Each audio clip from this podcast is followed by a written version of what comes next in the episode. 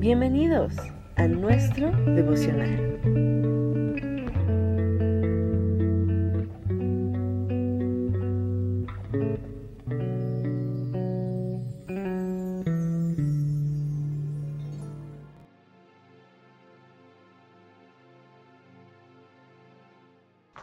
Hola, ¿qué tal?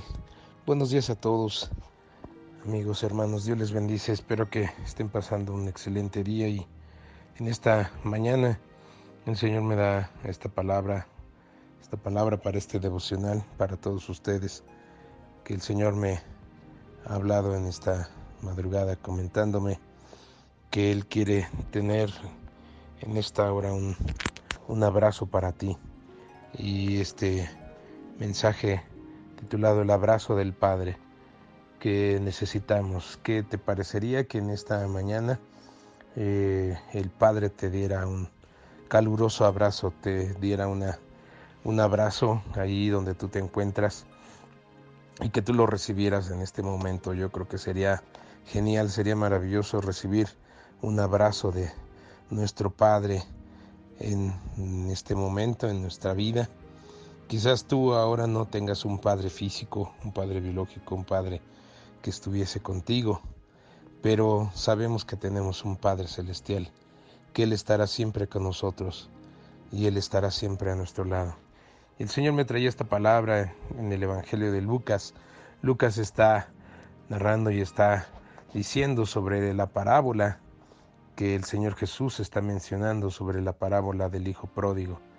Y está comentando aquí Lucas capítulo 15, versículo 11, dice, también dijo, un hombre tenía dos hijos, y el menor de ellos dijo a su padre, Padre, dame la parte de los bienes que me corresponden. Y le respondió los bienes, y le, repartió los bienes, perdón.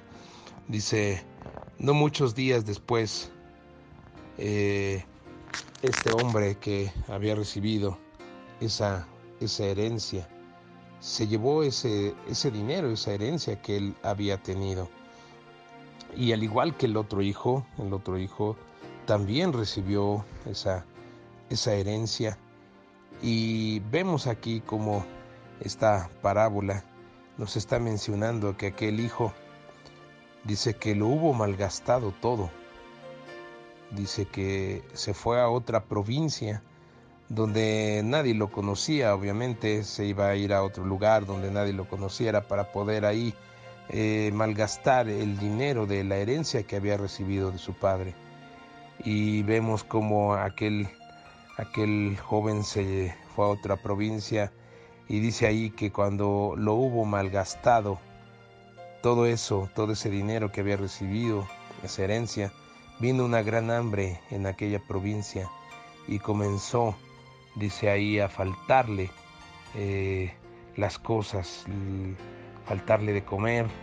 Y en aquel momento, aquel joven que había recibido esa heredad, que había gastado, dice que en varios deleites ahí, comenta la escritura, aquel joven llegó a levantar sus ojos al cielo y reconocer que había pecado contra Dios y contra su Padre.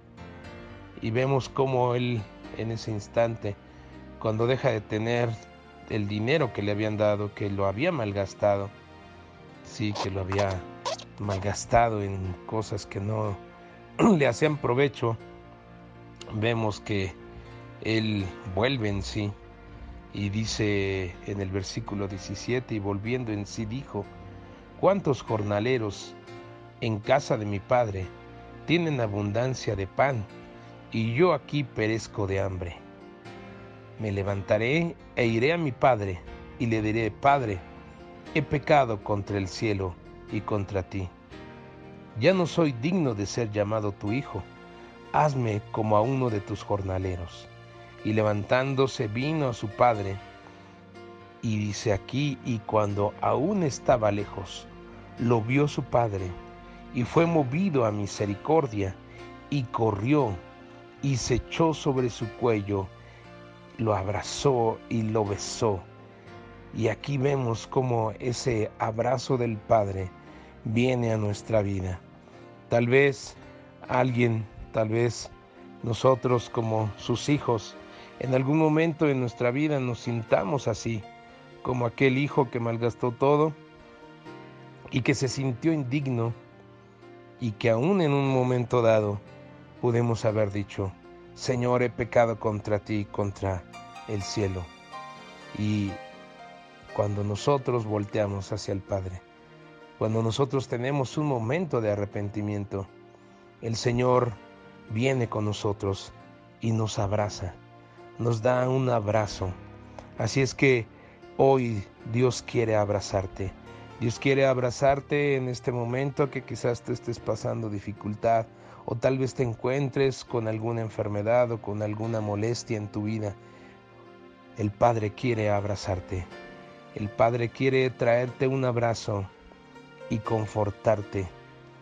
Que tú recibas ese abrazo en este día, en esta mañana. Y aquel Padre que llegó a ese lugar donde estaba su hijo, llegó corriendo y le abrazó. Y el hijo le dijo, Padre, he pecado contra el cielo y contra ti, y ya no soy digno de ser llamado tu hijo. Pero el padre le dijo a sus siervos, sacad el mejor vestido y vestidle, y poned un anillo en su mano y calzado en sus pies. Aquí vemos nosotros esa vestidura nueva. Dios siempre tiene una vestidura para nosotros. Él está llamando a su iglesia pura, sin mancha, sin arruga. Él está llamando a su iglesia para que vivamos en santidad y caminemos con Él puso un anillo en su mano que nos habla de la fidelidad y un calzado nuevo en sus pies que nos habla del andar con Cristo, del caminar. En el Antiguo Testamento los sacerdotes lavaban sus manos y sus pies antes de entrar al tabernáculo, que nos habla de nuestras ocupaciones y que nos habla de nuestro caminar cristiano. Así es que vemos como ese Padre amoroso que fue movido a misericordia, le dio un vestido nuevo, le puso un anillo en su mano y lo calzó en sus pies. Y le dijo, traed el becerro grande y matadlo y comamos y hagamos fiesta, porque este mi hijo muerto era y ha revivido, se ha venido, dice aquí, se había perdido y ahora es hallado. Como tú puedes ver en esta parábola que aquí más bien vemos tres parábolas que está mencionando el Señor Jesucristo. Esta enseñanza está en tres porque vemos como esta parábola que está en tres partes. Vemos primero la parábola de la oveja perdida, después vemos la parábola de la moneda perdida y también vemos la parábola del hijo perdido. Entonces vemos que en estos tres casos estos tres, estas tres parábolas que están en una, vemos cómo algo se había perdido, pero vemos cómo cuando lo hallan, hacen una fiesta y ahí ganan regocijo. Así es que sabemos que cuando alguien se convierte, cuando alguien viene al arrepentimiento, hay un gran regocijo en el cielo. Y aquí nosotros podemos ver ese abrazo del Padre Aquí podemos entender también el mensaje de la gracia de nuestro Señor Jesucristo. Estamos en un tiempo de la gracia, de un favor inmerecido. Tal vez tú podrías haber comentado o tal vez tú pensarías, pero esto fue injusto, porque ¿cómo fue posible que este padre dio su herencia a sus dos hijos, al hijo mayor y al hijo menor? Pero vemos que eh, aquel hijo menor gastó todo y le hizo una fiesta y vemos como su otro hijo se, se enojó y tal vez tú dirías con justa razón, por cómo, cómo no se iba a enojar si, si él que se portaba bien y, y, y, no se fue a malgastar el dinero con prostitutas y andar en los bares, ese hijo, ¿por qué lo recibieron y aún le mataron un becerro gordo?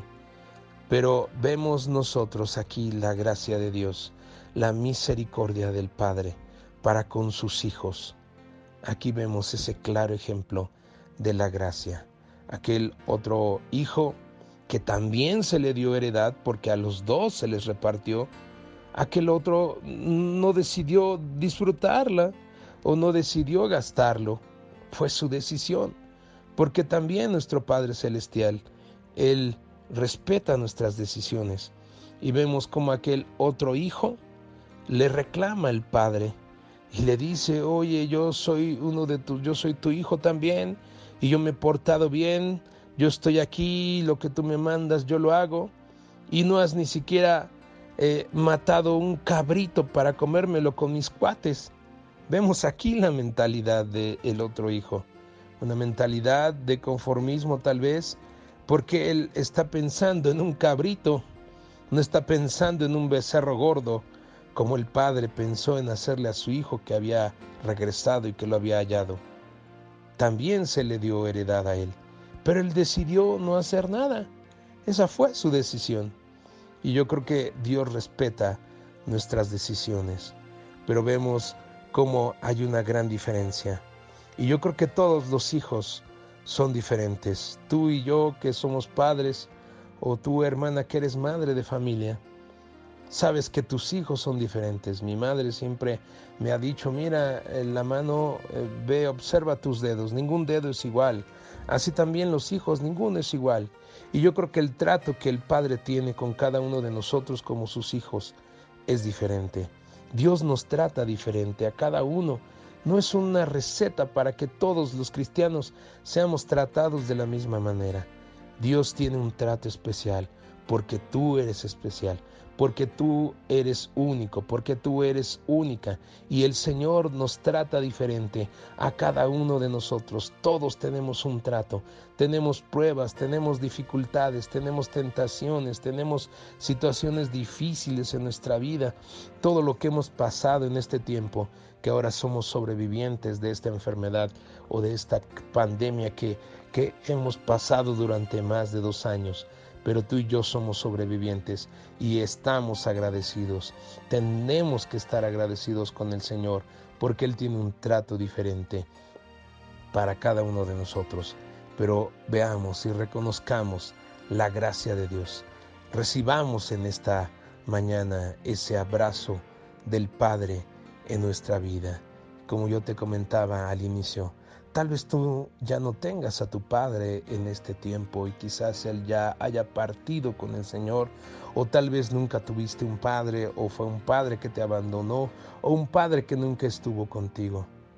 Pero yo creo que hoy nuestro Padre Celestial quiere darte ese abrazo, quiere echarte, echarse en nuestro eh, cuello y abrazarnos y besarnos y nosotros lo recibamos.